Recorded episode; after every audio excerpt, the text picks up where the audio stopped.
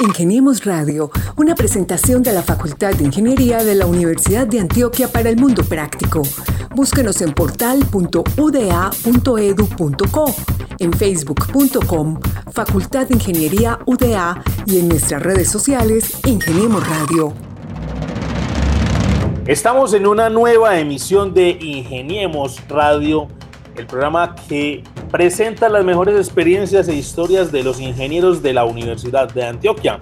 Hoy me acompañan, como tradicionalmente lo hacemos, mis compañeros en la mesa de trabajo, el profesor Francisco Vargas Bonilla, decano de la Facultad de Ingeniería. Hola Mauricio, muy buenas tardes, un saludo para todos los que nos acompañan y nos han acompañado en esta historia de Ingeniemos Radio. Y también pues nuestro compañero de mesa de trabajo, Gabriel Posada Galvis, el hombre reconocido por su trayectoria en radio. Hola, ¿qué tal Mauricio? ¿Qué tal decano? Encantados con estas fascinantes historias. Hoy vamos a hablar con el ingeniero Luis Aníbal Sepúlveda eh, Villada, que es ingeniero sanitario de la Universidad de Antioquia, sobre una gran empresa de gestión integral de residuos orgánicos referente en el mercado colombiano.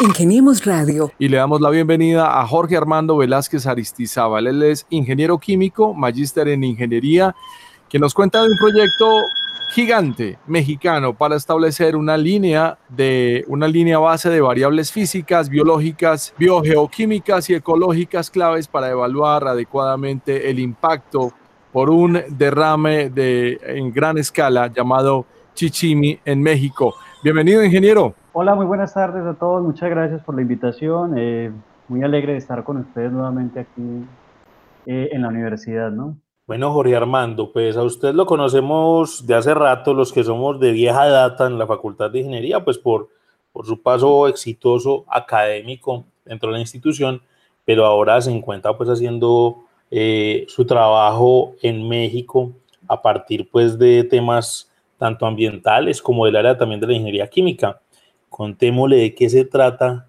a nuestros oyentes, pues esa experiencia que usted está desarrollando en el país azteca.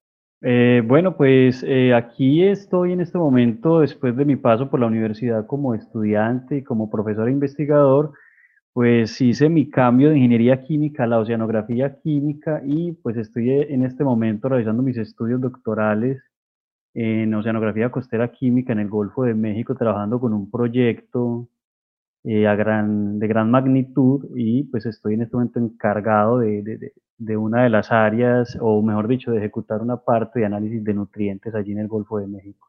Ingeniero Jorge, cuéntenos un poco lo que pues, da origen a todo este gran proyecto que actualmente se desarrolla en México y en el cual participa usted.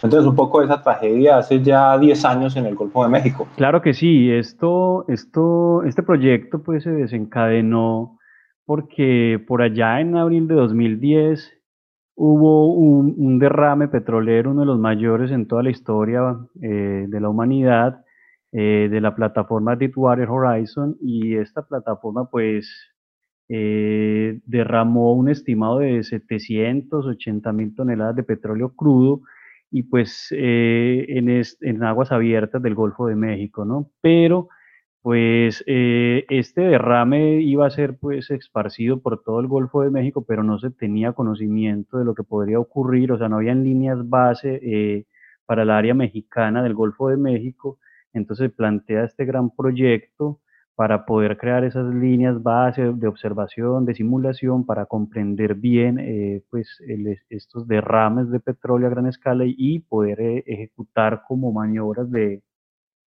como de, contención o de, resolución del problema una vez que ocurran o para poder evitarlos. Muy interesante esa experiencia, ingeniero, y es la primera vez que oímos hablar de la influencia de la ingeniería química, de la ingeniería química en las variables oceanográficas. Explíquenos un poco porque básicamente entendemos ahí cómo confluyen algunas corrientes eh, que vienen desde África, pero la, eh, la bioquímica y especialmente la biogeoquímica tiene otro papel que usted nos podría explicar mucho mejor. Pues el Golfo de México es un golfo, un megagolfo, por decirlo así, uno de los más grandes, si no el más grande del mundo, y tiene una circulación oceánica particular donde ingresa una corriente que se llama la corriente del lazo, y pues esta corriente acarrea un montón de propiedades, entre ellas, como las mencionas, propiedades biogeoquímicas, físicas, biológicas, y pues que modifican o alteran todo el, toda la biota marina y bueno, todas las demás propiedades del Golfo, del Golfo de México, ¿no? en este momento yo me encargo de una de esas partes de variables eh, que son algunas variables biogeoquímicas del tipo de macronutrientes como el nitrato y el nitrito, que son la base fundamental para la producción primaria allí en el Golfo de México. Pero entonces también, ¿cómo ha sido esa experiencia en México? ¿Y usted cómo llegó a México? ¿Por qué llegó a México? Porque usted pues estaba por acá en Colombia, eh, hizo una actividad académica interesante. ¿Cómo ha sido ahora ese paso pues por allá, por esas tierras de los manitos? Eh, yo estuve trabajando un tiempo como profesor de, cátedra en regionalización. Después de salir del departamento de ingeniería me dediqué a la regionalización también trabajé con el departamento, obviamente, y pues estuve en mucho contacto en el área de ciencias del mar, dicté algunos cursos allí eh, durante más de siete años y unos con la Corporación Académica Ambiental en la Oceanografía, bueno, etcétera, ¿no?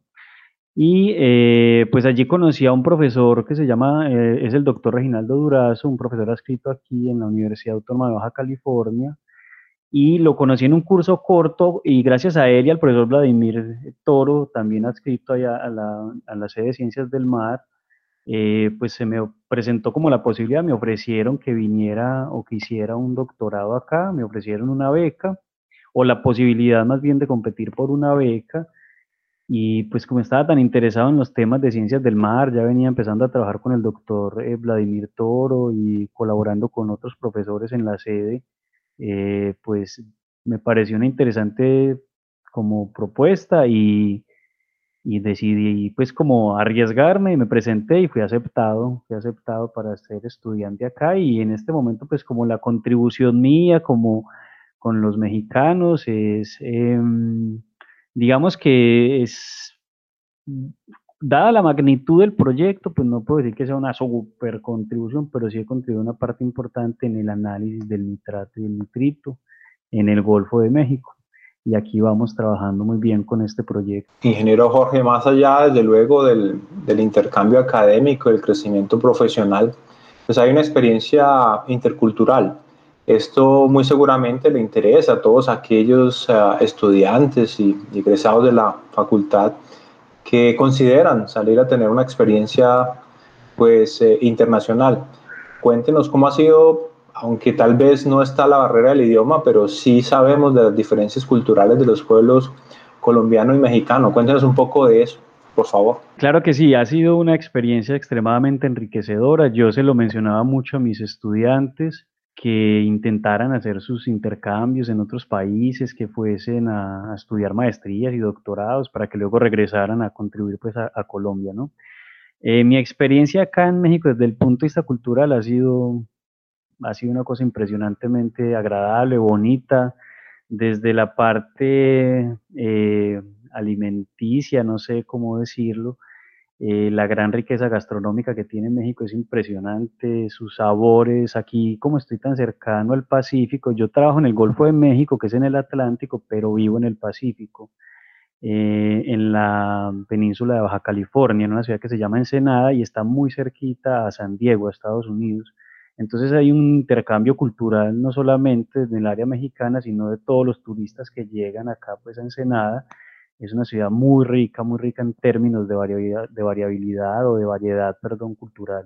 Y gastronómica, ni se diga, mucha comida tipo mediterránea, más sabores del interior de México extremadamente deliciosos. Quisiéramos saber un poco, un poco más sobre cómo es una estadía en una plataforma eh, de este estilo, sobre el Golfo que moja por lo menos a tres o cuatro países en el Atlántico. Estaba leyendo por aquí una bitácora ingeniero de la campaña oceanográfica, la quinta, digamos como la quinta parte, y, cuentan la angustia de, estar ahí en menos, de estar ahí en medio de una tormenta y de lo largos que se hacen los tiempos. Cuéntanos usted un poco, porque esto conversado, pues puede sonar muy breve, pero pasar días y semanas enteras en una plataforma de este estilo debe ser algo muy diferente, ¿no?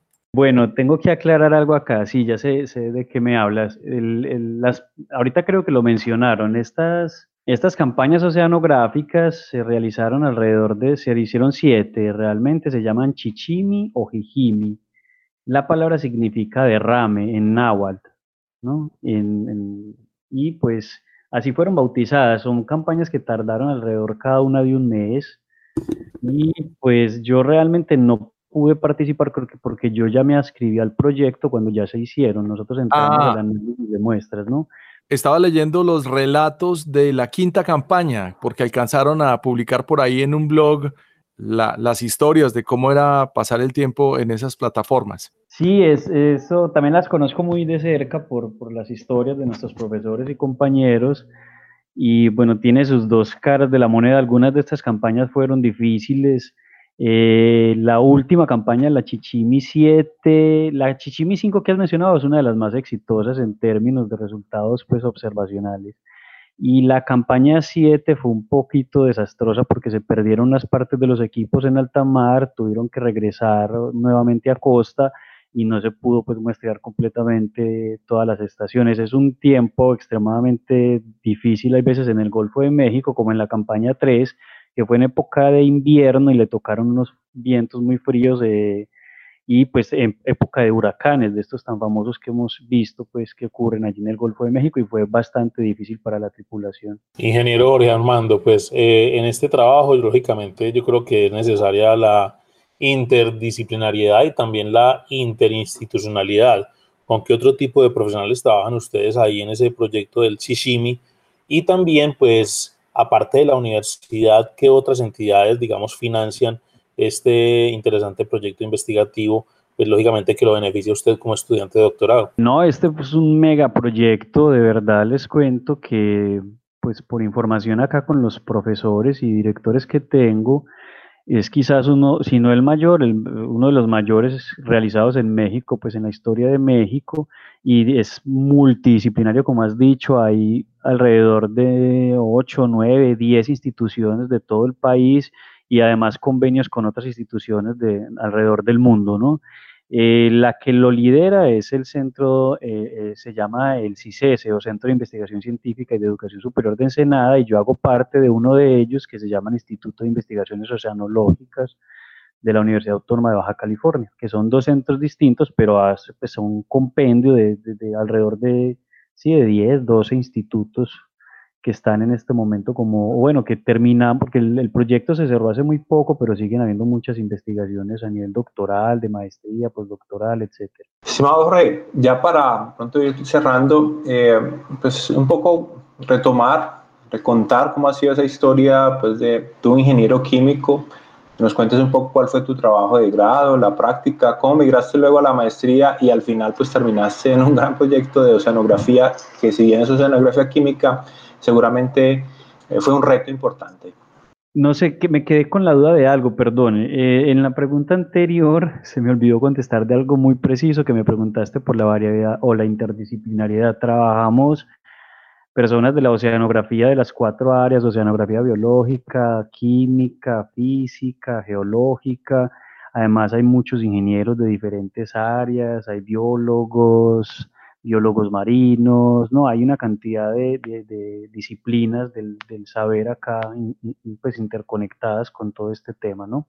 Y para contestarte la segunda pregunta, pues yo trabajé con fotocatálisis heterogénea en, la maestría y en, la ingeniería con un grupo de investigación que se llama eh, Procesos Físico-Químicos Aplicados en aquel entonces, y pues cuando termino mi maestría comencé siendo profesor, o bueno, continué siendo profesor porque ya durante la maestría fui profesor también ahí en la facultad de ingeniería y pues empecé a viajar mucho con regiones, conocí el mar y allí fue donde me enamoré como de, todas las ciencias alrededor del mar y, y me comencé a interesar y pues cuando ya me hacen la propuesta, yo estuve buscando un tiempo para salir del país hacer mi doctorado en estas áreas, pero cuando se me hace la propuesta directa, pues ya opté por venirme para acá, para México.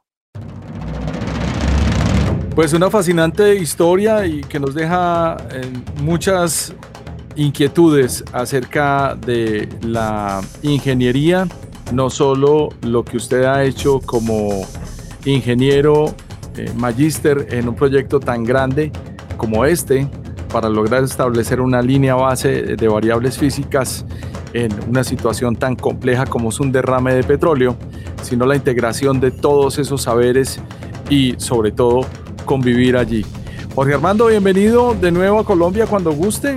Nos encanta saber de usted. Esperamos su visita en la Facultad de Ingeniería y pues muchas gracias por su tiempo en Ingeniemos Radio. Hombre, muchísimas gracias a todos ustedes por la invitación y esperemos que les haya gustado y se animen para seguir haciendo investigación en esta área del conocimiento. Y que siga disfrutando de los dos océanos. Claro que sí. Muchísimas gracias. Ingeniemos Radio Damos la bienvenida al ingeniero Luis Aníbal Sepúlveda Villada. Él es ingeniero sanitario de la Universidad de Antioquia y en este momento ha llevado al éxito una gran empresa de gestión integral de residuos orgánicos referente en el mercado colombiano. Se llama Earth Green Colombia. Bienvenido, ingeniero, y cuéntanos un poco de usted. Bien, gracias, Gabriel. Pues bueno, Luis Aníbal se formó en la ingeniería sanitaria en el año 82 en la Universidad de Antioquia, luego hizo una especialización en la Universidad de São Paulo, Brasil, y posteriormente una maestría en ingeniería en, medio ambiente y desarrollo en la Universidad Nacional. Con la universidad hemos hecho varios trabajos del tema, especialmente en el año 2005, con la Facultad de Ingeniería, el CECET, lo que se denominó el Plan de Gestión Integral de Residuos Sólidos para el Valle de la Burrá, y ahí tuvimos la oportunidad pues de profundizar el tema mucho con el ingeniero Rubén Agudelo, todo el equipo de, del grupo de investigaciones Gaia y con el profesor eh, Carlos Peláez de la Facultad de Química Pura de la universidad. Y bueno, ahí profundizamos bastante en ese plan y el tema de los orgánicos era una gran orfandad en Colombia en general y en, y en, y en el Valle de la Burra igualmente. A partir de ahí comenzó pues un trabajo de búsqueda y formulación de propuestas que finalmente hoy son eh, los cimientos de Green Colombia, un, desarrollo pues ya con ocho años de vida jurídica y, diez años de vida, digámoslo así, investigación aplicada y procesos pues de documentación. Y bueno, ahí vamos formando empresa y sacando adelante este país en el tema de, de residuos y aportándole pues a la eliminación de causas de cambio climático. Así es, ingeniero Aníbal. Eh, pues ha mencionado usted la importancia de lo que implica hacer una buena gestión de los residuos. ¿Por qué no nos cuenta un poco cuál es nuestra realidad, eh, un poco en la, en la ciudad, región, el área metropolitana? Eh, porque de todos modos, pues eh, el tema de los residuos es una dinámica natural de todas estas grandes ciudades. ¿Qué se ha hecho bien y tal vez qué se puede mejorar en todo este tema de la gestión de residuos? Pues bueno, hay que decirlo, y las cifras, digamos, de, de más a menos. El mundo está generando hoy 2 mil millones de toneladas de residuos por año, el 50% son residuos orgánicos, América Latina genera 200 millones de toneladas de residuos por año, 100 millones son orgánicos. Colombia genera 12 millones de toneladas por año, el 60% son orgánicos, es decir, cerca de 7 toneladas, 7 millones de toneladas por año. Y el Valle de la Burra genera cerca de 3.400 toneladas de residuos por día, muy cerquita pues al millón de toneladas de residuos por año, ¿cierto? Y de eso 55-60% son orgánicos. De tal manera que el Pareto en términos de, de, alternativas y decisiones, pues es algo que, que, analizábamos muchísimo porque a pesar de ser el 55-60% del problema, muy poco, digamos hasta el año 2005, en realidad se estaba haciendo y con base en eso, pues le pusimos bastante fuerza en el documento, en el plan que hicimos Universidad y Acodal en aquella época, y también encontrábamos que había habido muchos proyectos fallidos. El proceso de compostaje en particular venía pues viendo con muchísimos problemas en las décadas del 80 al 2000, con muchos problemas. El Valle de la Burra tuvo experiencias fallidas ahí en Curva de Rodas, en, en Pradera igualmente. Y bueno, compostaje siempre estaba asociado con olores, vectores, lixiviados, en fin, una catástrofe y, examinando, pues encontrábamos una serie de factores que eran como los cimientos de las causas. en esencia faltaba rigor tecnológico y eso fue lo que nos pusimos a hacer ya a nivel de la planeación, formulando estrategias y proyectos. Algunas cosas hicimos ya a partir del año 2005 y conjuntamente con la universidad algunas, otras ya con ACODAL.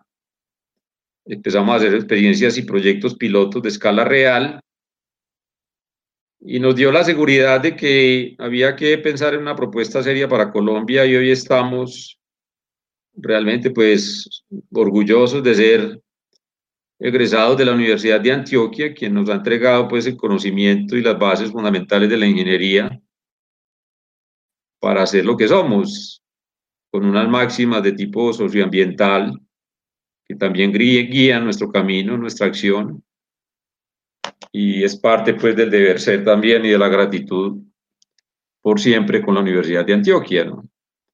en particular y con el sistema educativo colombiano que a pesar de todas las dificultades y debilidades que podamos tener, son el cimiento de nuestra manera de ver de la esperanza de cambio en este país.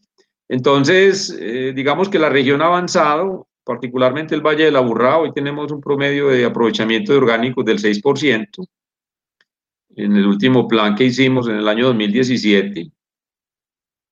Y la, las metas que colocamos para el Valle de la Burrá, asociados con investigación, desarrollo, empresarismo, emprendimiento, es del 35%, ¿cierto? Esa es la meta que quedó plasmada el año 2030 para aprovechar residuos orgánicos, el 30% de los residuos reciclables y el 55% de los residuos de construcción y demolición.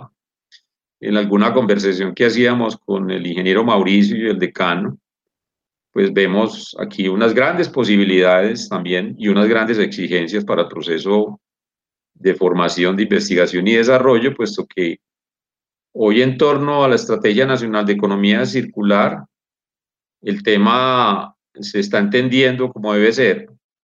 Los residuos no son residuos, son recursos naturales y finalmente, lo más inteligente y sensato que tiene que hacer el hombre y en particular la sociedad colombiana es retornarlos, en el caso de los orgánicos, retornarlos al suelo, dejar de que sean agujeros negros, como lo dice el profesor Carlos Peláez, y en el caso de los reciclables, pues revolverlos a los ciclos productivos, tanto en de construcción y demolición, los reciclables, y ni se diga de los residuos peligrosos, es decir, son peligrosos en la medida que son en tanto producto, pues tienen peligrosidad, pero cuando usted los devuelve a su estructura original, pues no dejan de ser materiales que están casi todos ellos en la naturaleza. Entonces, hay allí pues como unas grandes posibilidades realmente para la ingeniería en particular y para el conocimiento pues desde la eh, biotecnología también procesos bioquímicos y ya luego, pues para todo el tema de la ingeniería de materiales, ingeniería industrial, etcétera,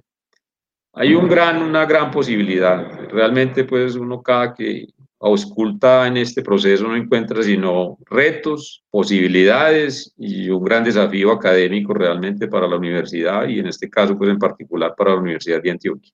Pues tenemos acá en la reseña que a través de Airgreen se ha patentado como modelo de utilidad dos desarrollos de ingeniería, sistema séptico y filtro anaeróbico FISA, y el bioreactor sistema autónomo de compostaje SAC, con base en el cual se han desarrollado 10 modelos de compostadores ofrecidos en el mercado como sistemas de compostaje Airgreen. Eso pues también dio la posibilidad de que fueran nominados o usted fuera nominado a Titanes Caracol 2020. O sea, ¿cuál es la ventaja o por qué ustedes eh, han sido nominados pues, a este reconocimiento y cuál es, digamos, la esencia y cómo se, se beneficia la comunidad pues, de esos desarrollos de ustedes? Pues vean, la verdad es que desde el año 2002-2003 yo era socio fundador de la empresa Sanear y allí empezamos un desarrollo de patente de algo que está en aguas residuales. Yo lo había estudiado bastante a profundidad en Brasil y eran los filtros anaeróbicos con una gran posibilidad para aguas residuales. Le propuse a los colegas en ese momento que patentáramos y, y bueno, nos decidimos y patentamos ese desarrollo que hoy está produciendo dinero pues, y recursos y soluciones de saneamiento básico en todo el país. Eh, esa experiencia de patentar conocimiento, pues la he venido estudiando, analizando en Colombia en particular y veo pues como cómo hay una necesidad pues apremiante de que se registre conocimiento. Y por eso no dudé en ningún momento, pues como cuando tenía ya calibrados los prototipos de, de compostaje, de patentar, y es una de las ventajas comparativas que te da pues registrar conocimiento con fundamento en conocimiento técnico, investigación aplicada. Hemos hecho un, proceso, digamos, que es valioso en el sentido de que se hacen prototipos y se validan luego con resultados a nivel de laboratorio, que es otra manera de investigar. La universidad siempre propone el método de investigación, digamos, básica y llegar a conclusiones y luego escalar. Eh, bueno, hoy tenemos pues un proceso de investigación aplicada que, digamos, para validarlo socialmente también en sus resultados, a pesar de mostrar ya eh, cosas muy concretas, pues en la casa donde yo vivo, monté desde hace cuatro años un punto de entrega voluntaria donde se reciben residuos orgánicos, reciclables, eh, pilas usadas, medicamentos vencidos, aceite usado y, y, una iniciativa reciente que se llama Botellas de Amor. Y bueno, llevamos cuatro años y medio ya recibiendo residuos en la casa, 24 horas al día, 365 días al año. Obviamente. Pero es, pero es pequeñita la casa, oiga. Pues no es tan grande realmente, es, es, lo que ocupa el manejo de residuos, es un espacio inicial donde está el punto de entrega de cerca de 12 metros cuadrados. Ah, bueno, creí que era en el solar, porque ya me estaba imaginando una finca. No, y luego en el solar sí se hace el proceso, de, el proceso de compostaje y ahí ocupamos pues un área aproximadamente de unos 50 metros cuadrados, donde hemos validado precisamente los sistemas de compostaje desarrollados por nosotros, ¿cierto? Entonces hacemos compostaje en sitio y ha sido una escuela pues para mucha gente que va allá de todas las universidades del país en general y les demostramos de que compostaje bien hecho, con diseño geométrico, termodinámico, y procesos, digamos, de operación rigurosos, es posible controlar perfectamente los olores si hay condiciones aeróbicas permanentes en el proceso. Producción de lixiviados y el balance termodinámico está garantizado, ¿cierto? O sea que no hay o son muy pocos. No hay olores porque precisamente se dan unas condiciones técnicas adecuadas en, lo que dice la ingeniería y la investigación de carbono nitrógeno y hay un control de moscas domésticas eh, no solamente previniéndola, que esa es la mejor herramienta, sino también que se colocan pues trampas físicas para que lo poquito que haya finalmente se controle y no haya pues ningún riesgo ni perjuicio a la comunidad. Entonces, eso ha permitido como enseñarle a mucha gente y hoy hemos impactado a cerca de 2.500 personas a través de talleres, visitas, y es un centro de enseñanza teórico-práctica, pues que nos encanta y que hace parte, digamos, de la propuesta de Green Colombia y, y de Luis Aníbal en particular. Y bueno, está decidido que esa casa en tanto viva se mantendrá como una escuela donde obviamente la Universidad de Antioquia y todas sus facultades están permanentemente invitadas. Profe, el proceso de compostaje no es tan difícil, porque básicamente es la transformación de la materia orgánica en la naturaleza y esto permite homogenizar los materiales. La idea es reducir la masa y el volumen, ¿no? Así es. E higienizar. Sí. Y ese tratamiento favorece el retorno de la materia orgánica al suelo y su reinserción en los ciclos naturales. Así En es. cualquier finca antioqueña eh, se hace esto, es un hueco que clavan en la tierra eh, y ahí van a parar los contenidos orgánicos. Pero es muy difícil de manejarlo en la ciudad y más difícil aún de que la gente lo entienda un poco más allá del reciclaje. Cuéntame los procesos que usted ha visto, qué población, qué municipio, qué lugar, no sé si en la misma ciudad de Medellín o en Antioquia o en Colombia, le ha llamado la atención por el buen procedimiento del compostaje. Pues bueno, tenemos que decirlo con, con humildad, ¿cierto? Los mejores procesos de compostaje que hay en Colombia o entre los mejores creo que son los que nosotros hemos desarrollado. Y hoy tenemos exitosamente municipios como el Santuario, Urrao, que es un municipio donde se aprovechan 100 toneladas por mes, está a cuatro cuadras la planta de compostaje del, del parque principal. Es un centro de permanente pedagogía, de enseñanza, de acceso a las comunidades, de venta, comercialización de compost y estamos próximos a inaugurar en el municipio de Andes, ahora en el mes de diciembre, una planta de 15 toneladas por día. Sería la planta más grande en Colombia en su género y estamos casi seguros que en América Latina. Entonces, son reactores semicerrados o semiabiertos. Es una propuesta, digamos, frente a la aireación forzada, entre lo que hace Europa por métodos de contenerización, que son bastante costosos, y la pila clásica abierta, que es menos costosa, pero también con algunos riesgos desde el punto de vista ambiental. Entonces, lo que yo he hecho es eh, analizar variables de uno y otro, encontrar un camino alterno y eso es lo que nos ha permitido ser exitosos hoy en cerca de 15 municipios del país, comparativos con, con cualquier tecnología, digamos, de Europa, como la que hace US Composting en, en, Holanda, en Austria, que obviamente pues tienen mucha historia, ¿cierto?, de ingeniería aplicada pues en, en términos de compostaje y es de las mejores empresas de compostaje que creo yo existen en el mundo y tienen unos desarrollos bastante, bastante importantes y sería pues una escuela también a seguir que es de gran perspectiva para el país, ¿cierto? Con aplicaciones muy concretas, por ejemplo, en plazas de mercado. El reto es siempre poder hacer compostaje en el sitio, con el fin de que usted pueda finalmente eliminar los costos de transporte o recolección. Por eso hemos insistido muchísimo en que la formulación estratégica antes de llegar a la solución puntual, es un paso previo bastante importante y por eso también le damos mucho valor a los planes de gestión integral de residuos sólidos cuando son bien hechos, ¿correcto?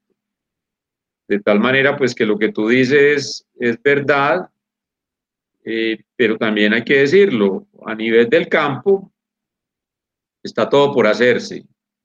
Los manuales que tiene la Federación de Cafeteros, por ejemplo, los que tiene el SENA, eh, son manuales que tienen, digamos en general, imprecisiones, caminos que, que realmente no son. Por ejemplo, lo que tú acabas de afirmar, el enterramiento no es compostaje, la lombricultura no es compostaje, las pacas digestoras no son compostaje.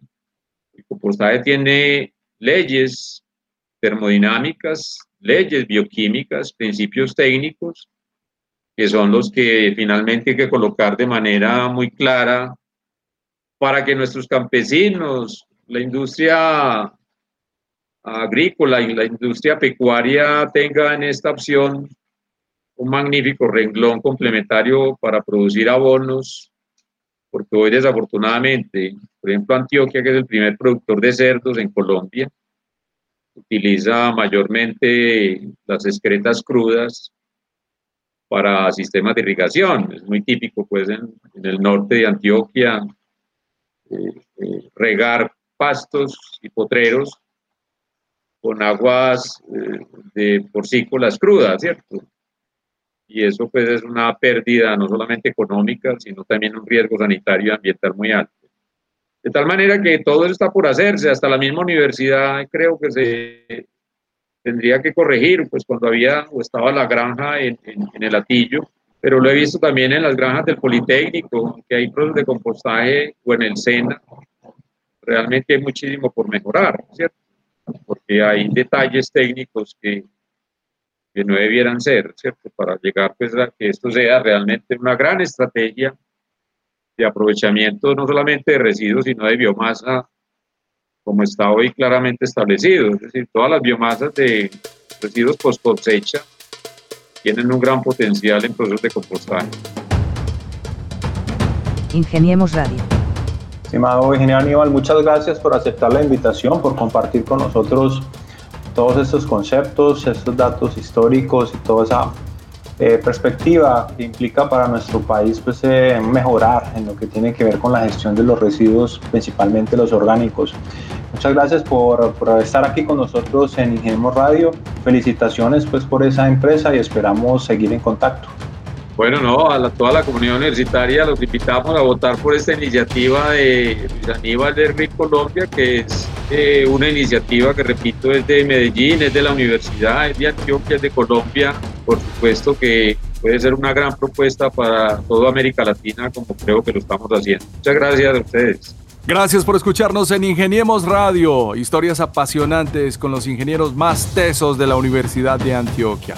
El ingeniero Luis Aníbal Sepúlveda Villada nos da una gran clase de la gestión integral de residuos orgánicos referente en el mercado colombiano con Earth Green Colombia y tuvimos a Jorge Armando Velázquez Aristizábal, ingeniero químico, magíster en ingeniería en un gran proyecto mexicano para establecer una línea de base de variables físicas en un accidente con un gran derrame de petróleo. Así que, decano, nos escuchamos en la próxima en Ingeniemos Radio. Nos vemos la próxima semana agradeciéndole a la audiencia esta compañía este apoyo en este proyecto de Ingeniemos Radio. Una feliz tarde para todos. A ustedes, mis compañeros de mesa de trabajo, pues muchas gracias también por estar con nosotros, compartiendo los conocimientos y pues lógicamente guiando a nuestros invitados. A nuestros oyentes, pues los esperamos una vez más la próxima semana en las diferentes regiones del departamento de Antioquia para que nos cuenten también sus historias. Nos pueden contactar a través de nuestras redes sociales y pues aquí estaremos dándoles divulgación a todo lo que hacen los ingenieros de la Universidad de Antioquia en 2410 AM de la emisora cultural de la UDA. Esto fue Ingeniemos Radio. Muchas gracias.